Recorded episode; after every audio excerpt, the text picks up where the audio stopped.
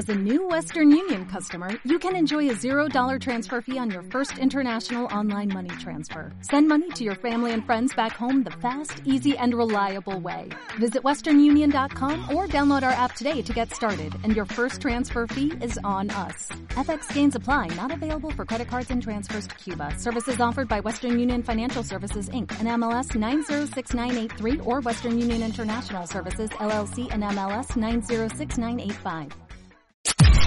Podcast Millennium. Bueno, y prepárate porque me parece que la vas a ver bastante seguido este, en los días que vienen porque como, como te anticipábamos, eh, está previsto que vuelvan las lluvias. Así que bueno, eh, vamos a tener tres días de lluvias continuas. Así, así estamos. Bueno, eh, ¿qué les parece si nosotros vamos recorriendo, eh, como lo hacemos siempre, lo que está pasando en todo el país y en este caso los vamos a invitar a ir a la provincia de Santa Fe? Ustedes saben que allí la situación está complicada en la ocupación de camas, ¿verdad, Santiago? Uno de los lugares donde más impactó el aumento de los casos con camas ocupadas. En otros lugares hubo aumento de casos, pero las terapias intensivas y las clínicas estuvieron de alguna manera, digamos, no, no, nunca colapsaron, no estuvieron colmadas y demás, siempre tuvieron un margen. Bueno, en este caso, tanto en Rosario como en Córdoba se están dando eh, cifras muy, Así es. en, Santa Fe como en Córdoba, las dos provincias que más aumentaron los casos de contagio.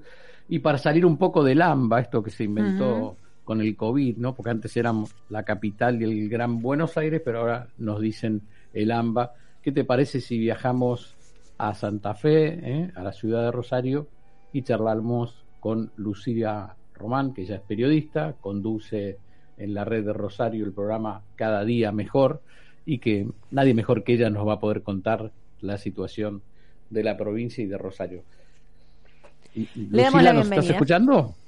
Sí, ¿cómo estás? Hola Santiago, hola Gisela, ¿cómo Hola, buenas tardes. un placer, un placer. Hace mucho que no viajamos a Rosario. ¿eh? Y bueno, está todo como bastante restringido ahora, que está complicado viajar, ¿eh? Muy, muy. Contanos cómo está, ¿querés empezar por Rosario? ¿Querés contarnos la situación de la, de la provincia? Te dejamos libre para... A ver, el, el, dato de la realidad ahora, que es lo que alarma, es cómo ha bajado eh, la cantidad de contagios a la franja etaria que va entre los 20 y 50 años. Eh, mm. Esto acá es donde se registra la mayor cantidad de contagios, pero bueno, a ver, también tiene que ver con lo que han, lo que han sido las eh, las libertades que nos hemos tomado, y hablo en primera persona de plural, porque la realidad también es que más allá de, movilizarnos para el trabajo, había cuestiones sociales que, que nos sentíamos todos como con la libertad de poder hacerlas, y bueno, y, esto de, termina en, lo que está terminando, ¿no? Mm. en, en tratar de entender que a lo mejor si restringimos un poquito las actividades, bueno, como no lo entendimos por las buenas, ahora hay una disposición a través de un decreto provincial por parte de, Perotti, el gobernador Omar Perotti de acá de Santa Fe, eh, de decir, bueno, frenemos todo por unos días hasta que el hasta que se liberen un poco las camas de terapia intensiva que hasta el día de ayer estaban completas en un 100%. Y esto... Eso en la ciudad de Rosario, ¿no, Lucila? Sí, no, pero está todo, está toda la provincia de Santa Fe complicadísima. Ah, en, otras localidades también como eh, Rafaela, que es donde es el, gobernador, también está eh, colapsado todo.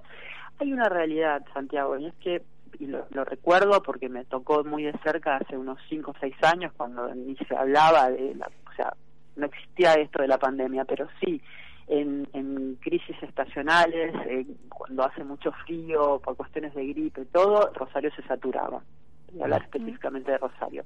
Y encontrar una cama en terapia intensiva era encontrar una aguja en un pajar, así. ¿Qué capacidad hospitalaria tienen allí? No te digo en números, pero en número de eh, ustedes tienen clínicas provinciales, municipales. Sí, sí, sí, sí. Nosotros venimos de una gestión de años de, socialismo que, se ha jactado y está bien que lo hiciera de, tener una una salud eh, municipal eh, más que interesante, digamos, he invertido durante años en salud. El tema es que, y más allá, si me preguntas datos concretos, voy a terminar eh, mareándome y mareándolos a ustedes, porque han habido tantos cambios y, tan, y, y, de acuerdo a las cifras oficiales, en un año de pandemia eh, se ha ampliado tanto, ¿no? No solamente desde la ayuda que vino desde el gobierno nacional, sino también los esfuerzos a nivel provincial y municipalidad, que, mm, bueno, aún así no es suficiente, porque con todo lo que se ha ampliado y se ha trabajado, no las, las camas están colapsadas. Y lo que está ocurriendo ahora es que las internaciones, esto ustedes también lo saben, son largas. Sí, eso es lo que está ocurriendo aquí. cuando, más, cuando más jóvenes, como vos dijiste al principio, más tiempo internados están. Exactamente. Exactamente. Y cuando Perotti dice parar todo, como nos decías recién, eh, ¿qué significa? ¿Van a parar las escuelas? ¿Cuál es el proyecto que, podés conocer esta hora? Nosotros arrancamos un sistema de, de virtualidad semana por media, ¿no? Con, al inicio de las clases. Era con, con un altísimo porcentaje de docentes vacunados, ojo, pero también con los con los gremios y los sindicatos docentes jugando fuerte. Entonces, en ese escenario, lo que se decidió, y también con muchísima desigualdad, porque así como hay escuelas que pueden garantizar eh, la, circulación de aire, que tienen en los lindos días, eh, las cuestiones climáticas, digamos, eh, que acompañan, se podía dar clases al aire libre, pero hay otras escuelas que no, que para nada es así. Entonces, más allá de esas desigualdades, lo que se decidió era una semana de virtualidad, una semana eh, presencial. Yo tengo hijos de todas las edades, entonces, por ejemplo, la que está en la escuela, perdón, en la universidad, siempre fue virtual. Que entiendo que también en el resto del país es así, ¿no? Los docentes universitarios eh, no, no, no, hay, no hay una sola facultad abierta, hasta, hasta donde tengo entendido. Eh, en la secundaria, todo eh, virtual, una semana presencial, una semana virtual, también así. Y en la primaria, igual. En cuanto la situación se empezó a empiojar, esto ya fue hace dos semanas atrás, se volvió a lo que sería una fase 1 en el ámbito educativo y eh, se priorizó la virtualidad nada más.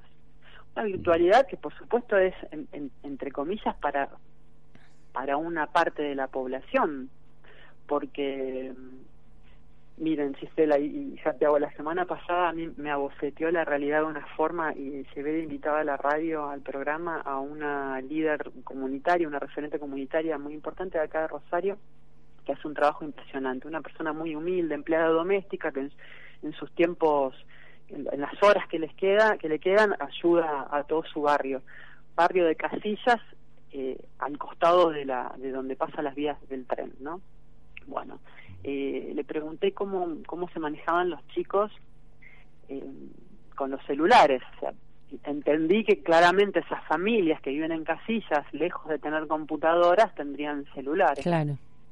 Bueno, pero aún así me quedé corta con la realidad terrible que viven, porque ¿qué me dijo? No, Lucila, pero nosotros no tenemos señal ahí, no tienen señal de celular. Estos chicos han sido abandonados a la buena de mm. Dios ya desde mm. hace un año y medio. Sí. O sea, nosotros estamos ya no encaminados a una tragedia educativa, ya estamos metidos en lo que es una tragedia total educativa. Hmm. Cuando vos, contás esto, vos contás esto hmm. que es un es una muestra de una familia en una ciudad de la República Argentina. Sí, total. De la tercera provincia, ¿no? Claro, multipliquemos esto por barrios, por ciudades, por provincias. Y, en, una en una Rosario que está dentro de lo que es la zona más rica del país. Exactamente. ¿Qué, le queda a las provincias del norte? No sé, realmente es mm. para alargarse a llorar. A ver, no quiero pasar un mensaje tan desolador. No, quédate tranquilo que hace una semana que venimos así, no sabemos cómo levantar esto, pero creo que de a poco vamos a poder, eh, yo creo que a partir de... Eh. De estos próximos días, quizás que logremos bajar un poco eh, el número de personas fallecidas, de personas contagiadas. Eh, vamos a tener otro sector que esté muy triste, obviamente, que va a ser un montón de gente que se va a ver eh, afectada seguramente por las nuevas medidas. Pero tenemos que empezar a ver de alguna manera una lucecita. ¿Sabes cuál es el problema de, de esto, Lucila? Nosotros acá tenemos un dicho que la pandemia desnudó desnudó realidades. porque ahí hay un intendente que sabe que en determinado, ahí, acá, en todos lados, ¿eh? ¿eh? que sabe que en determinados barrios no puedes hablar por teléfono, que determinadas familias tienen un celular para cinco chicos y que es imposible seguir clases virtuales. Absolutamente. Esto ya se sabía. muchas veces por qué se quedan, por qué se quedan sin señal, porque se roban los cables. Hmm.